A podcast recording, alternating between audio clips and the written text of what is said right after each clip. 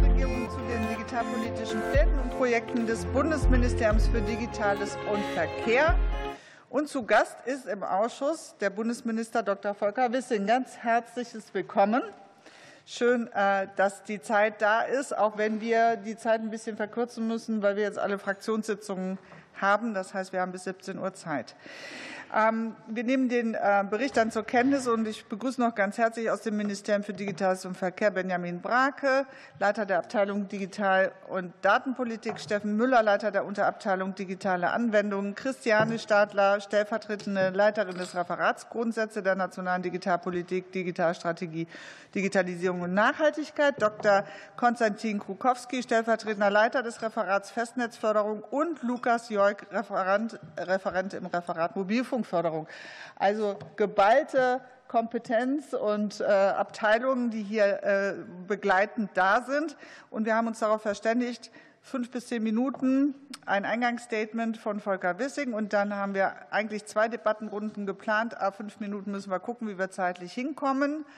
Und äh, wir haben eine Neuerung. Zehn Sekunden vor Ende der Redezeit ertönt ein Gong der darauf hinweist, dass wir zum Ende kommen sollen. So, dann würde ich jetzt keine weitere Zeit verschwenden und übergebe das Wort an den Minister. Bitte schön. Ja, vielen Dank, Frau Vorsitzende, liebe Tabea Rösner. Äh, über, zum Haushalt muss ich, glaube ich, jetzt nicht viel sagen. Das ist alles gerade ähm, erfreulicherweise gelöst und wir werden uns mit der Konkretisierung dann in Kürze beschäftigen. Äh, zum Digitalen ist zu sagen, dass hier natürlich extrem viel in Bewegung ist. Äh, künstliche Intelligenz, äh, AI ist der große Gamechanger. Mit dem AI Act hat man sich hier ja auch schon befasst im Ausschuss heute. Und deswegen will ich nur sagen, wir sind, finden es richtig, dass wir auf europäischer Ebene eine Lösung finden. Aber wir wollen auch nicht, dass wir der am schärfsten regulierte Markt werden. Ähm, insofern gucken wir uns genau an, was für ein Ergebnis da schriftlich dann vorliegen wird und werden das konstruktiv äh, begleiten, aber eben auch nicht unkritisch. Ähm, ich äh, will aber sagen, wir, suchen natürlich eine Lösung und wollen, dass am Ende auch ein, gutes Ergebnis kommt. Und ich äh, weiß ja auch, dass Frankreich auch seine, die haben eine ähnliche Position wie wir und oder ziemlich die gleiche Position und auch und auch Italien.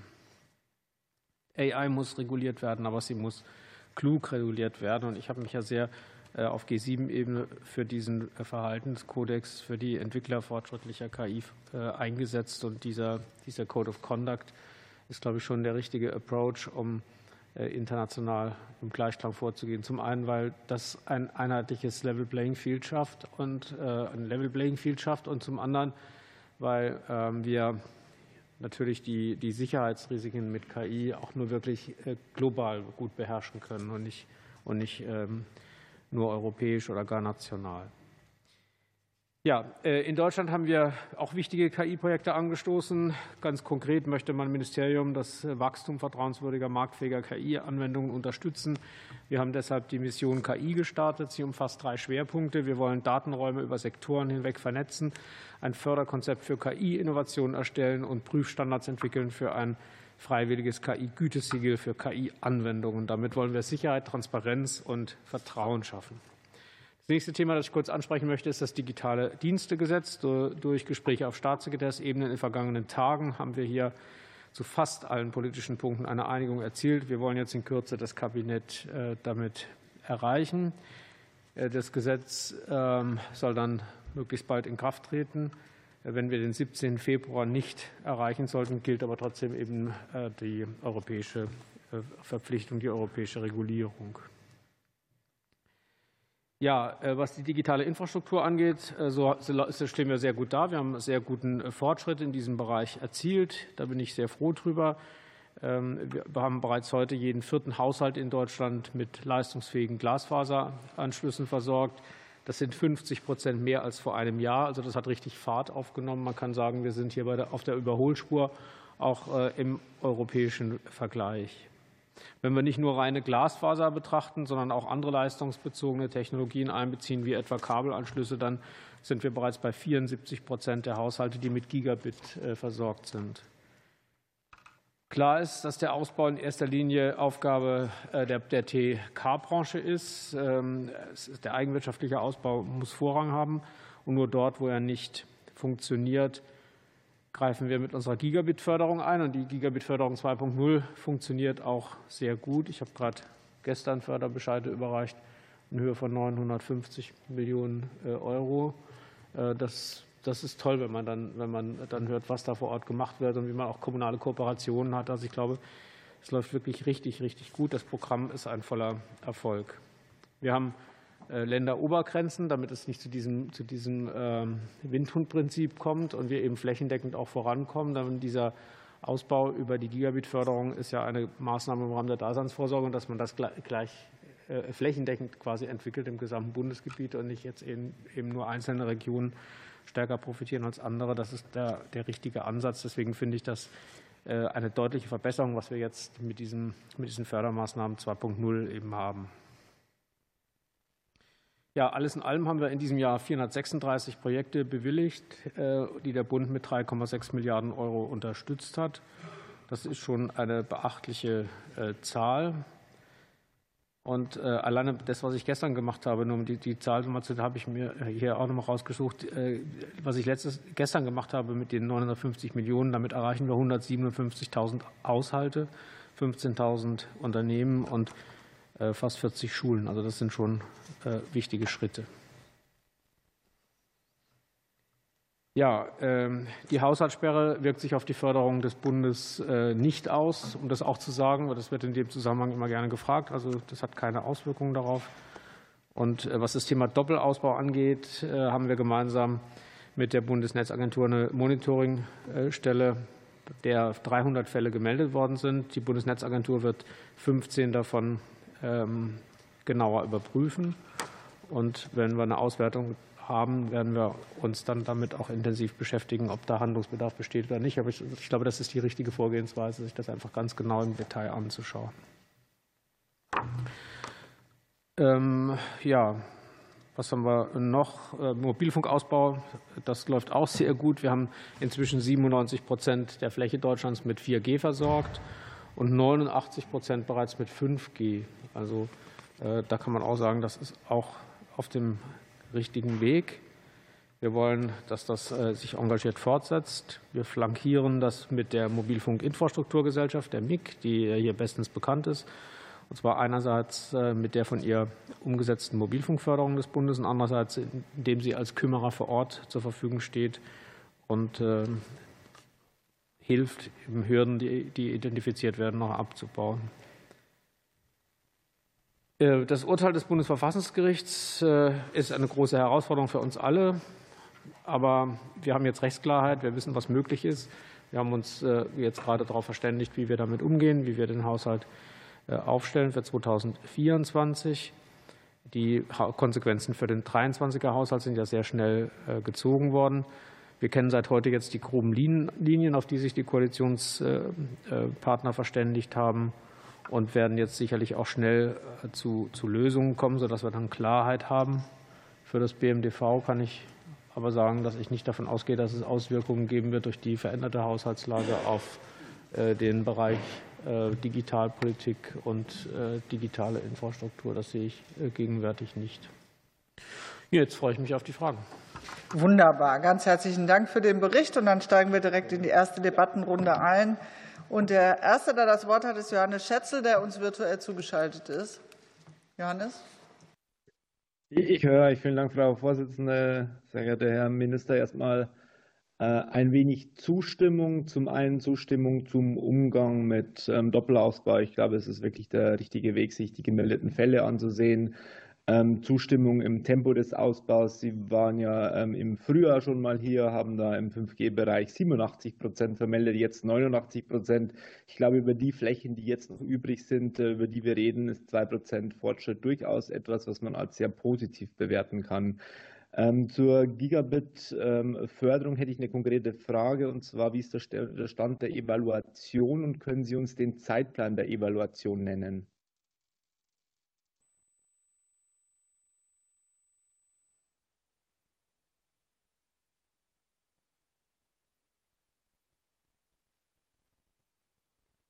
Ja, es gab Unstimmigkeiten, wer jetzt antworten äh, wird, aber es gibt jedenfalls jetzt ich darf, eine Antwort. Ich darf antworten.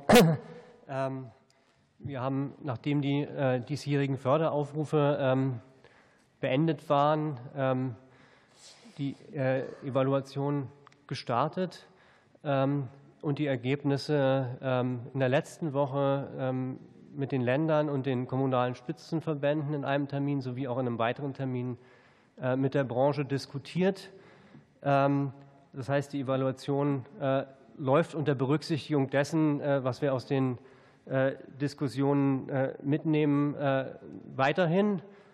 Ähm, und da sind auch die Diskussionen nicht abgeschlossen. Also jetzt ist auch vorgesehen, da im Januar anknüpfende weitere Termine zu machen ähm, und daraufhin dann das Ergebnis der Evaluation als Grundlage für die Fortsetzung der Förderung 2024 zu machen.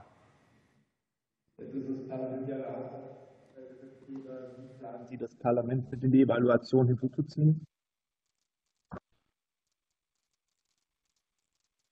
Also wir haben ein bisschen Schwierigkeiten, das akustisch zu verstehen. Das liegt aber nicht an, an Ihnen, sondern das liegt am Lautsprecher hier irgendwie. Das kommt sehr, sehr irgendwie. Kannst du deine Frage noch mal wiederholen? Vielleicht ein bisschen langsamer und deutlicher sprechen? Die Frage war, ich mache es kurz, wie man das Parlament mit in die Evaluation mit einbeziehen möchte.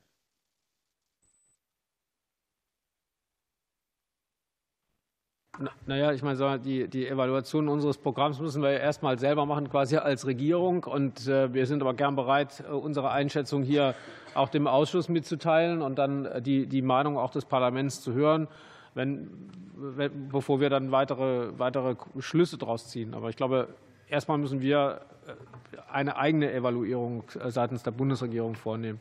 Aber ich würde, wie gesagt, vorschlagen, dass wir so vorgehen. Wir evaluieren, wir präsentieren unsere Evaluation und äh, nehmen Ihre, Ihre äh, Meinung mit. Äh, jetzt haben Sie ganz kurz den Haushalt angesprochen. Tritt Ihr Haus für eine gleichbleibende Finanzierungshöhe der Gigabit-Förderung ein? Also ja, das ist so. Wir, das, diese, diese Gigabit-Förderung ist ja eine, ich, ich sage mal, so eine, eine, große Kunst. Ja, man, man soll so, so viel wie möglich fördern, damit die weißen Flecken so schnell wie möglich beseitigt werden. Aber man soll nicht zu viel fördern, weil ansonsten der eigenwirtschaftliche Ausbau zurückgedrängt wird. Und es macht ja keinen Sinn, dass wir mit öffentlichen Mitteln etwas tun, was äh, der Markt selber ähm, mit eigenem Geld tun würde. So. Und deswegen ist es für uns halt äh, kein Maß der Dinge zu sagen, äh, viel hilft viel, sondern wir müssen präzise sein bei dieser, bei bei dieser Gigabit-Förderung. Und äh, deswegen haben wir ja diese Analysen gemacht. Und gleichzeitig müssen wir eben auch beachten, das, was ich eben gesagt habe, dass es sich ja hier um eine Maßnahme im Rahmen der Daseinsvorsorge handelt und dass wir dann eben auch ähm, flächendeckend gleichmäßig vorgehen sollten. Das macht Sinn vor dem Hintergrund, dass wir ja den Auftrag haben, für gleichwertige Lebensverhältnisse zu sorgen innerhalb des Bundesgebiets. Und Insofern glaube ich, dass wir ein gutes Maß gefunden haben. Aber die Evaluation muss ständig stattfinden. Das ist das, was wir auch von Anfang an zugesagt haben, auch den ähm, Telekommunikationsunternehmen, äh, sodass wir also kontinuierlich prüfen. Aber wir sehen im Moment keinen Anpassungsbedarf. Jetzt haben Sie auch kurz über den Bereich Mobilfunk gesprochen, auch über die MIG. Im Zuge der Frequenzverlängerung schlägt die Bundesnetzagentur jetzt auch deutlich höhere Ausbauziele vor. Wie sehen Sie in Anbetracht der Frequenzverlängerung die Zukunft der MIG? Konkrete Frage, halten Sie die MIG in Zukunft noch für notwendig? Also nach unseren Plänen läuft die MIG Ende 25 aus. Sehr gut, ähm, vielen Dank. Eine ganz kurze Frage noch zu Tiefbaukapazitäten, ein weit diskutiertes Feld auch in der Branche. Wie sehen Sie aktuell die Tiefbaukapazitäten in unserem Land? Angespannt. Deswegen bin ich froh, dass wir äh, dafür sorgen können, dass alternative Verlegetechniken, etwa durch die Schaffung einer DIN-Norm für Trenching, ähm, befördert worden sind. Also alles, was wir an alternativen äh, Techniken nutzen können, müssen wir nutzen.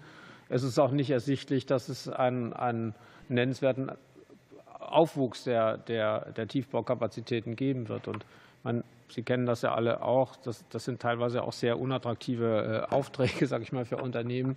Äh, kleine äh, Baumaßnahmen, die, die sehr aufwendig sind und von der Organisation her sehr belastend sind. Also das ist ein Nadelöhr, aber man sieht ja an den Zahlen, dass wir trotzdem gut vorankommen. Gut, vielen Dank. Ähm, dann kommt für die Unionsfraktion Dr. Reinhard Brandl. Vielen Dank. Ähm, dass Deutschland beim Thema Digitalisierung nicht wirklich aus dem Quark kommt, liegt aus meiner Sicht auch an der Aufgabenverteilung und an dem Umgang mit dem Thema innerhalb der Bundesregierung. Und das konnte man äh, an dieser Sitzung ja sehr eindrucksvoll sehen.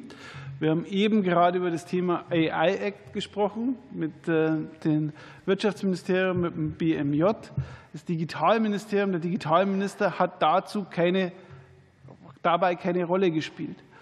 Und äh, ich finde Ihre, Ihre Position, die Sie zum AI Act auch in der Presse eingenommen haben, sehr sympathisch.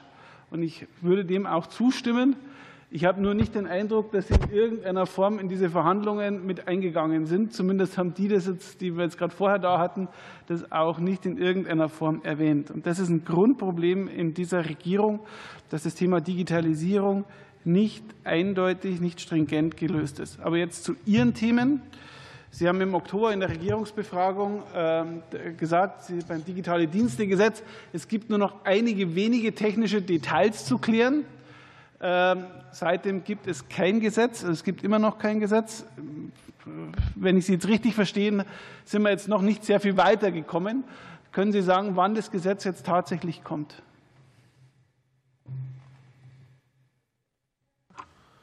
Also äh, ich teile das nicht, dass es da zu Problemen kommt, ähm, was die Zuständigkeitsfragen angeht. Das hat sich sehr gut eingespielt innerhalb der Bundesregierung. Wir sind da in sehr enger Abstimmung und finden in kürzester Zeit, äh, immer gemeinsame Positionen. Und muss auch sagen, das Beispiel, das Sie genannt haben, äh, ist ein besonders ungeeignetes Beispiel, weil im AI Act habe ich eine und mein Haus insgesamt eine, eine wichtige Rolle gespielt. Ich habe die Bundesregierung auf äh, G7, G20-Ebene vertreten. Wir, wir waren es, ich persönlich, der den Vorschlag gemacht hat, bei G7 Digitalministerkonferenz einen solchen Code of Conduct zu erarbeiten, auch vor dem Hintergrund, dass wir gesagt haben, wir wollen damit äh, die Beratungen auch zum AI Act vorbereiten. Das sind alles Dinge, die wir innerhalb der Bundesregierung sehr gut und in kürzester Zeit abgestimmt haben. Und was die Beratung zum AI Act angeht, genauso. Wir haben da mit einer klaren Stimme gesprochen im äh, Telekommunikationsministerrat, ähm, war das letzte Woche? Letzte Woche, letzte Woche Dienstag. Und ähm, insofern ergeben sich dort keinerlei, äh, keinerlei ähm, Reibungsverluste oder Verzögerungen. Äh, ganz im Gegenteil, wir schaffen es dadurch, dass wir schon während der Beratungen unsere Position innerhalb der Bundesregierung klar haben und nicht, wie es in anderen Bereichen manchmal der Fall ist, dass es sehr kurzfristig zu einer Abstimmung äh, kommen muss, was dann auch sehr viel Zeit äh, oder, oder Zeitschwierigkeiten bringt. Insofern sehe ich da, ich teile das nicht. Und wir kommen auch, was die Digitalisierung angeht, in Deutschland voran. Wir haben die, äh, die digitale Kfz-Zulassung, wir haben die digitale Patientenakte und verfolgen mit unserer Digitalstrategie ja jetzt einen klaren Kurs. Und die Dinge werden immer deutlicher und immer sichtbarer. Ich habe eine Frage gestellt. Entschuldigen Sie, das äh, digitale Dienstegesetz war noch äh, der Punkt.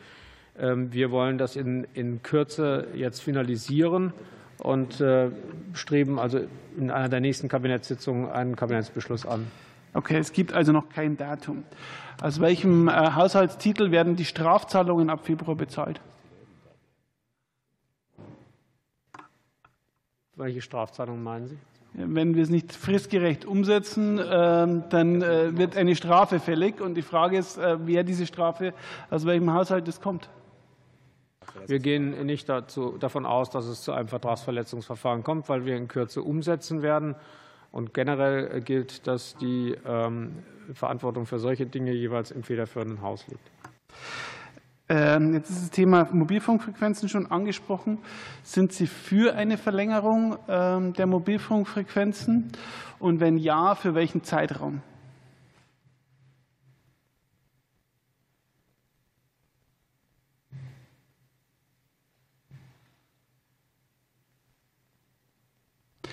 Also vom Grundsatz her bin ich dafür, äh, zu verlängern. Ähm, die die Diskussion insgesamt ist aber bei uns intern noch nicht abgeschlossen. Ähm, wie stehen Sie zu den Plänen von Frau Faeser, Huawei aus den Mobilfunknetzen auszubauen? Solche Pläne sind mir nicht bekannt. Ich kenne nur den Prüfauftrag, der an das Bundesinnenministerium gegangen ist und der derzeit noch läuft. Äh, dieser Prüfauftrag ist nicht abgeschlossen. Und ich halte es für äh, undenkbar, dass es Pläne gibt, bevor man ein Prüfverfahren abgeschlossen hat, wie man diese Ergebnisse umsetzt. Insofern glaube ich, dass das eine irreführende öffentliche Berichterstattung ist, die nichts mit einer Regierungspositionierung zu tun hat. Die Bundesregierung hat sich dazu noch keine, keine, also die Bundesregierung hat dazu noch keine Position festgelegt, weil wir selbstverständlich das Prüfverfahren abwarten. Vielen Dank. Und für Bündnis 90 Die Grünen Mike Außendorf.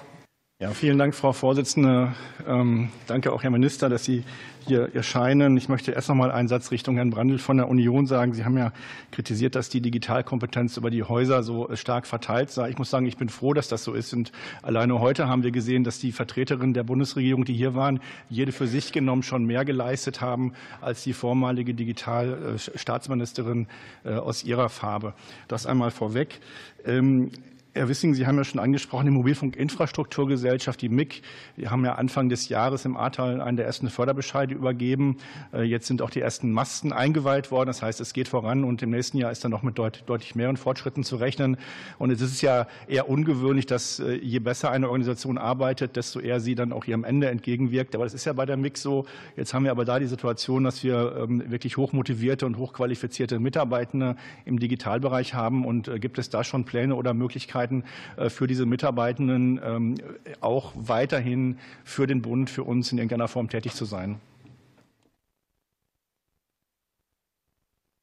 Also wir haben natürlich einen hohen Fachkräftebedarf in diesem Bereich und äh, selbstverständlich äh, wird sich für diese Leute eine gute Perspektive bieten. Das, davon bin ich überzeugt, aber konkrete Pläne haben wir nicht.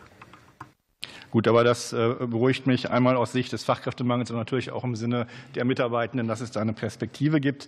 Ähm, nächste Frage geht zum Thema Digitalstrategie. Da sehen wir ja wirklich auch schon deutliche Fortschritte.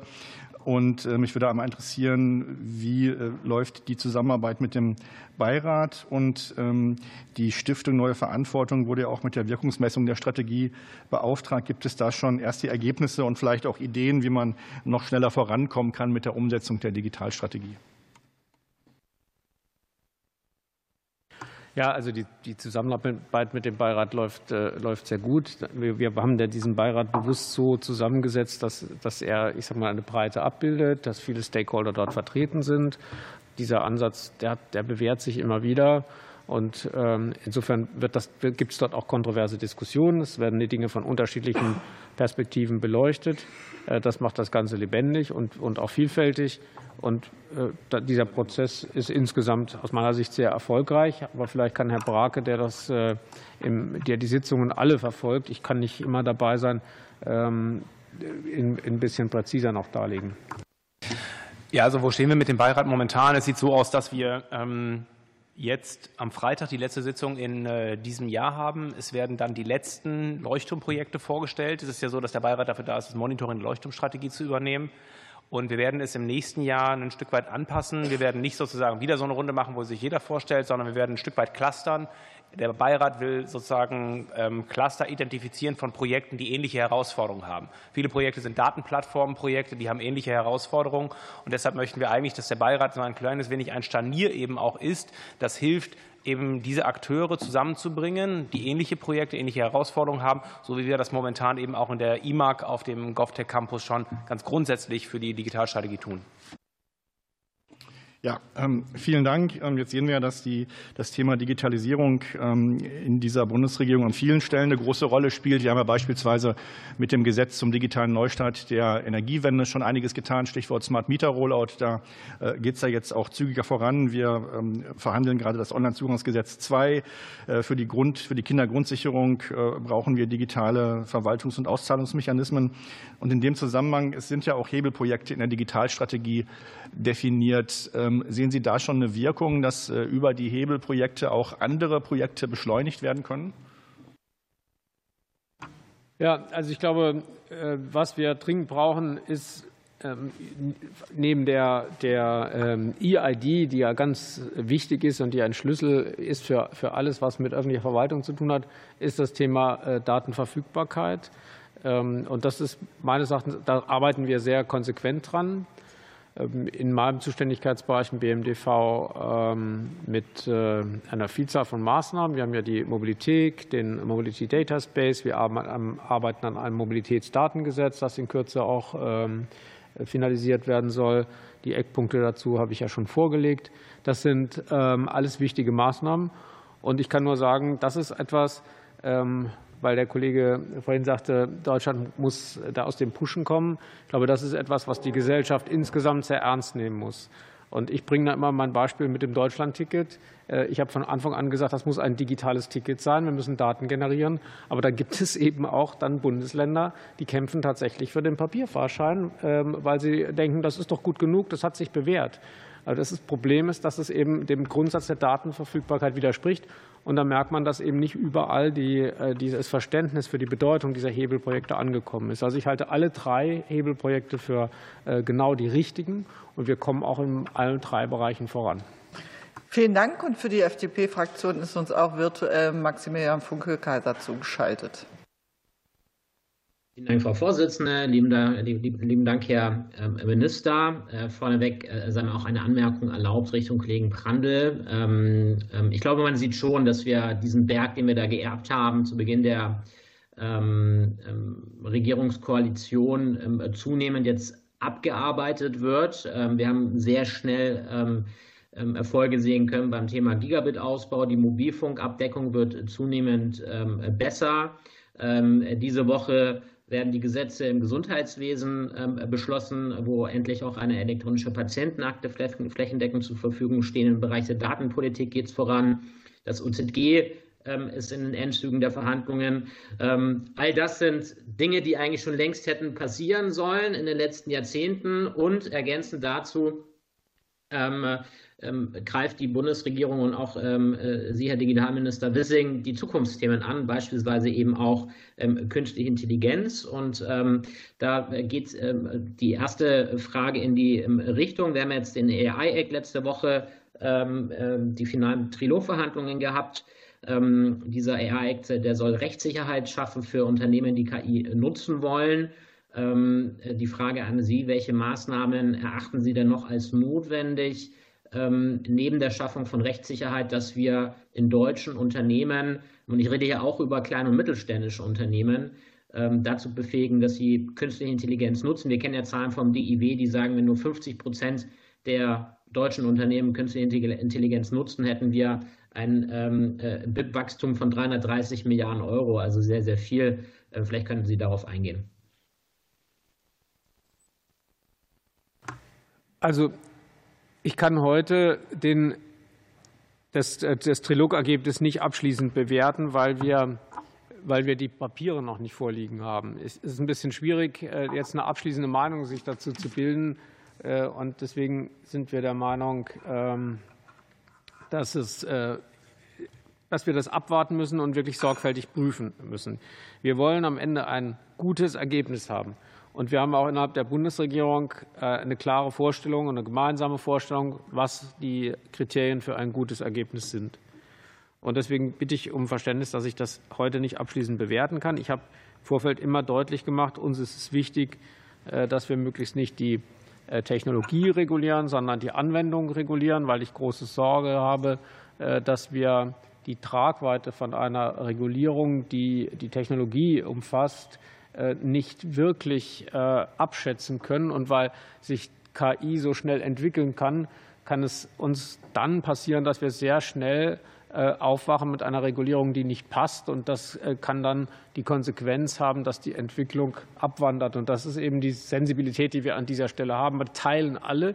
Und wir müssen jetzt schauen, ob man mit, dem, was man gefunden hat im Trilogergebnis, äh, ob sich dieses Risiko, das ich eben umschrieben habe, realisieren kann oder nicht. Aber dann kommt es dann aufs Detail an. Und deswegen will ich da nicht vorab äh, jetzt ins, äh, ins Graue hinein da spekulieren, sonst unterstellt man schnell, man, man, wolle den, den, den Kompromiss ablehnen. Das, darum geht es mir nicht, sondern mir geht es um ein gutes Ergebnis. Aber ansonsten sind wir ja auf, auf äh, nationaler Ebene mit der Mission KI, mit einem Konzept, das wir selbst erarbeitet haben, auch äh, unterwegs, um eben eine, ein freiwilliges Zertifizierungssystem zu schaffen und auch auf staatlicher Seite Kompetenz aufzubauen, auch um KI zu bewerten. Auch das wird ja notwendig sein. Wir müssen ja auch eigene Kompetenzen äh, haben. Und insofern glaube ich, das ist der richtige Weg. Und eine große Sorge ist auch, dass die mittelständische Wirtschaftsstruktur nicht schnell genug ähm, die Bedeutung von KI erkennt und auch KI beginnt zu nutzen. Und deswegen wollen wir mit diesem Konzept Mission KI eben auch hier einen Beitrag zum ähm, Transfer leisten, zu unterstützen, dass äh, KI schnell ähm, verfügbar wird und auch die Chancen erkannt werden. Die man kann es so ausdrücken, wie, wie Sie das gesagt haben, dass, dass, dass man sagt, 330 Milliarden Euro BIP äh, sind dadurch zusätzlich zu generieren. Und man kann umgekehrt auch immer das Risiko beschreiben, dass man sagt, wenn KI nicht genutzt wird, hat das eine so starke Auswirkung auf die Wettbewerbsfähigkeit deutscher Unternehmen, dass es zu einem Rückfall kommen kann im wirtschaftlichen Bereich. Und äh, das haben wir eben sehr stark im Blick und wollen damit mit der Mission KI alles tun, was man dagegen tun kann, zum einen und andererseits bei der Regulierung eben auf ein Level Playing Field achten, damit ähm, KI auch bei uns sich gut entwickelt, und zwar nicht nur von der Anwender-, sondern auch von der Entwicklerseite her. Vielen Dank. Für die AfD-Fraktion Eugen Schmidt. Vielen Dank, Frau Vorsitzende. Äh, Medienberichten zufolge soll die Ausnahme, das Deutschlandticket auf Papier mit QR-Code zu verwenden, auf Drängen der Länder verlängert werden. Wie ist da der Stand der Verhandlungen und wollen Sie dem Drängen nachgeben? Welches Ausmaß haben die technischen oder Akzeptanzprobleme bei Bürgern, das digitale Deutschlandticket zu nutzen? Hat das BMVD dazu eigene Untersuchungen gemacht oder zum Beispiel Fahrgastverbänden gesprochen? Also das, äh, es gibt eine Vereinbarung, dass das Ticket ein digitales Ticket sein muss. Wir haben bis zum Ende dieses Jahres eine Ausnahmen dafür zugelassen, weil es äh, Verkehrsunternehmen gibt, die keinerlei digitale Technik einsetzen. Das sind Verkehrsunternehmen, die äh, quasi ein digitales Ticket gar nicht lesen können, weil sie nur durch Kontrolle mit dem Schaffner, mit dem Augen Fahrscheine kontrollieren können. Das ist also gar kein Anfang von Digitalisierung erkennbar. Und wir haben dann gesagt, gut, im Jahr 2023 soll die Möglichkeit gegeben werden, solche Strukturen aufzubauen. Aber wir äh, wollen keine Verlängerung äh, dieser Ausnahmen über den 31.12.2023 hinaus. Ähm, dass die Forderung kommt, äh, war klar. Am Ende müssen die Länder entscheiden, wie sie damit umgehen. Nur wir entscheiden, in welcher Form wir dann Deutschlandtickets bezuschussen oder nicht? Also es gibt minimale Möglichkeit, dass äh, die Länder weiterhin äh, auf Papierform die Tickets äh, anfordern. Nein, das wollen wir nicht. Wir wollen, dass das, dass das Deutschlandticket nach ab dem 1. Januar 2024 ein rein digitales Angebot ist. Hm. Und haben gesagt, wir akzeptieren auch Chipkarten, aber keine Papierfahrscheine. Gut. Die Förderung des Mobilfunksausbaus wurde, äh, also für diese, äh, zu dieser Förderung wurde die Mobilfunkinfrastrukturgesellschaft MIG gegründet. Werden Sie die MIG nach dem Auslaufen der derzeitigen Finanzierungsaussagen abwickeln oder gegebenenfalls in andere Behörden integrieren? Wird sich in den aktuellen Haushaltsentwürfen der Bundesregierung etwas an den bisherigen Finanzierungszusagen für die EMIG ändern? Und welche konkreten Ziele hinsichtlich des Bau der neuen Funkmasten haben Sie aktuell mit EMIG vereinbart? Gemeint ist die Anzahl an neuen Funkmasten. Also ich habe ja vorhin schon darauf hingewiesen, dass die MIG äh, Ende 25 ausläuft und äh, Daran halten wir auch fest. Ähm, wir haben im Moment keine Pläne, eine, Nachfolgegesellschaft zu gründen, wüsste jetzt auch nicht wozu. Ähm, wie genau man mit den Aufgaben umgeht, die möglicherweise dann noch vorhanden sind, äh, die aber nicht eine solche Gesellschaft erfordern, das werden wir uns dann genau anschauen. Da ist noch Zeit bis dahin, noch zwei Jahre. Und ähm, auf die Frage des Kollegen habe ich ja vorhin schon gesagt, es wird sicherlich ein Interesse geben, auch die Mitarbeiterinnen und Mitarbeiter, die qualifiziert sind, die alle qualifiziert sind, eben auch ähm, anderweitig zu beschäftigen. Deswegen muss sich da, glaube ich, niemand Sorgen machen. Wir haben ja einen hohen Fachkräftebedarf in diesem Bereich. Aber die MIG ist, soll nicht über 2025 hinaus tätig sein. Und äh, zur Anzahl äh, geplanten äh, neuen Funkmasten? Kleinen Moment bitte. Also es gibt da Zahlen, die, haben, die ändern sich aber wohl ständig oder ändern sich jährlich und wir haben die aktuellen im Moment nicht äh, verfügbar und reichen Ihnen das nach. Okay, dann weitere Frage.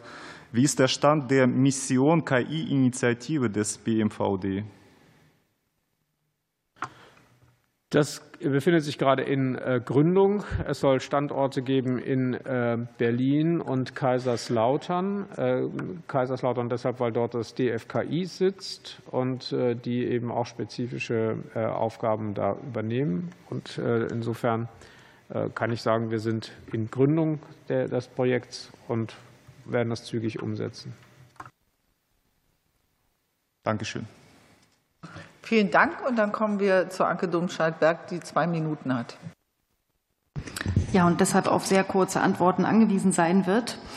Ähm, laut Bundesratsprotokoll vom 10.06.22 hat äh, Ihr Haus angekündigt, die Mindestbandbreite bereits Mitte 2023 von 10 auf mindestens 15 Mbit zu erhöhen.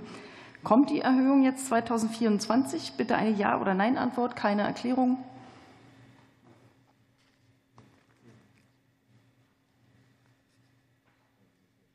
Reichen wir Ihnen nach. Danke. Also nachreichen ist gar kein Problem. Ähm, zweite Frage. Sie sind ja zuständig für die Digitalstrategie, laut der die Ampel auf Open Source setzen will, um Abhängigkeiten zu verringern. Laut Ihrer Antwort auf meine kleine Anfrage vom 5. Dezember hat das BMDV jedoch nur 0,5 Prozent der Softwareentwicklungsaufträge, Gesamtvolumen 22 Millionen, als Open Source beauftragt.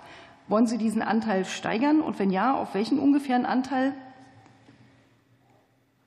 Äh, wir, wir wollen den Anteil steigern, ja. Gibt es da irgendein Ziel? Kein konkretes Ziel.